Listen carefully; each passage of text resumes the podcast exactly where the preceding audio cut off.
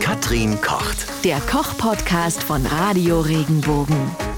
Backofen vorheizen. Da kümmern wir uns jetzt mal drum. Man hört ja immer wieder, man sollte den Backofen vorheizen. Das steht, glaube ich, auch auf vielen Rezepten. Irgendwie steht es dann dabei, irgendwie zehn Minuten vorheizen. Oder dann gibt es dieses Licht auch am Backofen, was dann ausgeht, wenn er fertig ist. Ja. Muss man das machen? Muss man, muss man nicht. Ja, bei manchen Sachen, also ich sag mal so, das, es wird vorgeschrieben, die Öfen, die Öfen auch vorzuheizen, weil jeder Ofen eine andere Zeit braucht, bis er vorgeheizt ist, bis er die Backtemperatur erreicht hat. Hm. Wenn ich jetzt Rezepten folge, muss ich das natürlich unter reproduzierbaren Bedingungen machen. Das heißt, ich gebe etwas in den Ofen, wenn es schon die Temperatur erreicht hat. Das ist der einzige Grund, dass die Rezepte reproduzierbar nachgestellt werden können. Denn es hängt ganz davon ab, braucht er fünf Minuten oder zehn Minuten, habe ich einen modernen Ofen, der macht das ganz schnell, wie dick sind die Wände, wie, wie viel von dem Backgut gebe ich rein. Denn wenn ich Backgut in einen Ofen gebe, je mehr das ist, umso mehr fällt ja auch die Temperatur runter. Es muss ja bestimmte, ein bestimmtes Volumen an, an Kuchen oder Teigen oder Brot erhitzt werden, erwärmt werden.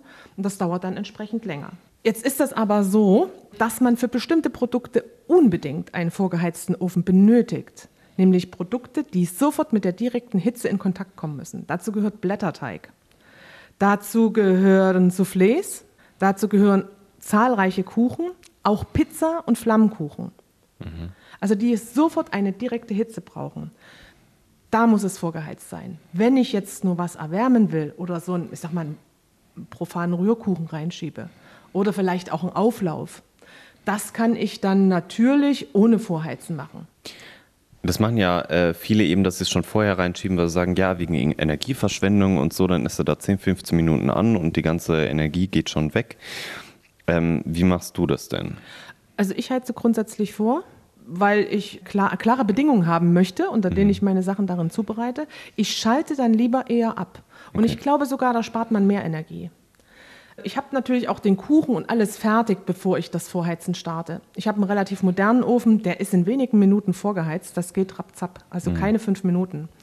Wenn ich den natürlich eine halbe Stunde vorher vorheizen lasse und dann laufen lasse und, und, äh, und dann erst anfange mit Backen oder mit, Back, äh, mit, mit Teig zubereiten, dann ja, gut, ist das dann. Energieverschwendung. Aber wenn ich das wirklich zeitnah mache, ist es meines Erachtens nicht so viel.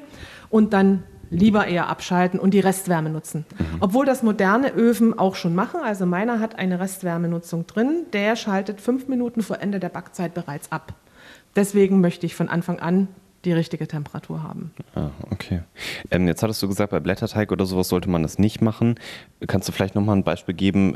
Also was passiert dann, wenn man das trotzdem ohne Vorheizen macht? Weil ich meine, ich habe das auch mal gemacht. Du hattest, wir hatten noch dieses Rezept mit Blätterteig. Mhm. Wir ähm, hatten diesen Blätter, Blätterteig-Snack. Genau, eben den habe ich nämlich dann nachgebacken quasi, mhm. nachgemacht. Und da ist der Blätterteig nicht so gut geworden bei der ersten Ladung, bei der zweiten allerdings schon.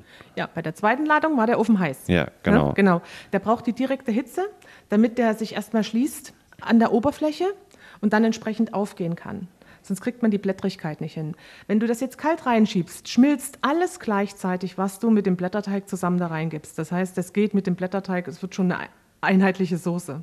Wir hatten ja Käse drin, wir hatten Wurst drin, wir hatten Tomate drin. Alles wird so langsam warm, geht schon eine Liaison ein. Mhm. Das will man ja eigentlich gar nicht. Ne? Ich will erstmal, dass der Blätterteig an sich kross wird und dann das Innere gart. Genauso wichtig ist das bei Brot. Wenn ich eine, eine, eine Kruste haben will, muss ich mit Hitze rangehen, damit sich sofort die Oberfläche schließt, damit die Hitze direkt die Oberfläche verschließen kann und dann gart das Gebäck im Inneren in Ruhe weiter. Gehen wir mal vom Vorheizen so ein bisschen weg. Oft steht er ja auch mit Umluft oder mit Ober- und Unterhitze.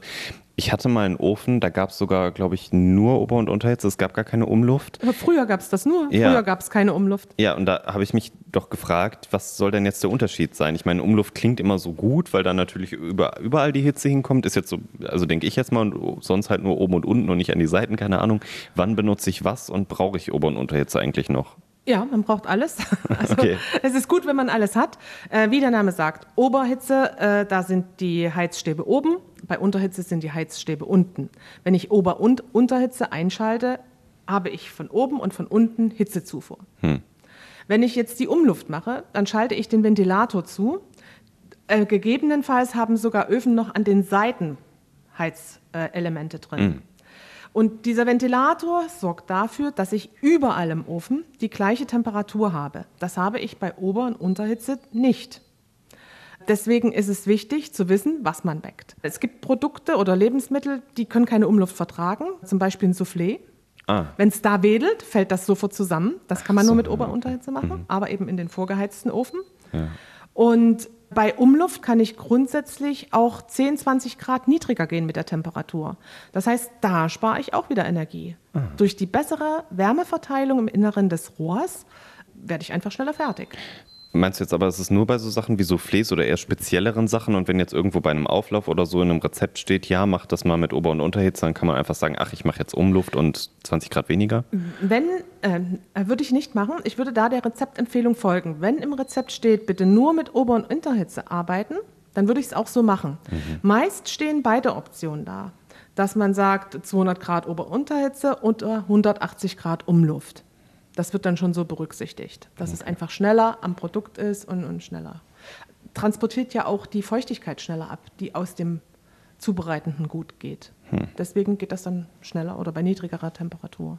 Okay, also doch einfach mal ans Rezept halten. Vielleicht habt ihr das im Hintergrund schon gehört. Hier piepst der Ofen nämlich auch schon. Unser Rezept ist nämlich fertig, die Lasagne. Yep. und das äh, seht ihr dann bei uns auf regenbogen.de und ihr seid jetzt hoffentlich ein bisschen schlauer, was das Umgehen mit dem Backofen angeht. Wenn dir der Podcast gefallen hat, bewerte ihn bitte auf iTunes und schreib vielleicht einen Kommentar. Das hilft uns sichtbarer zu sein und den Podcast bekannter zu machen. Dankeschön.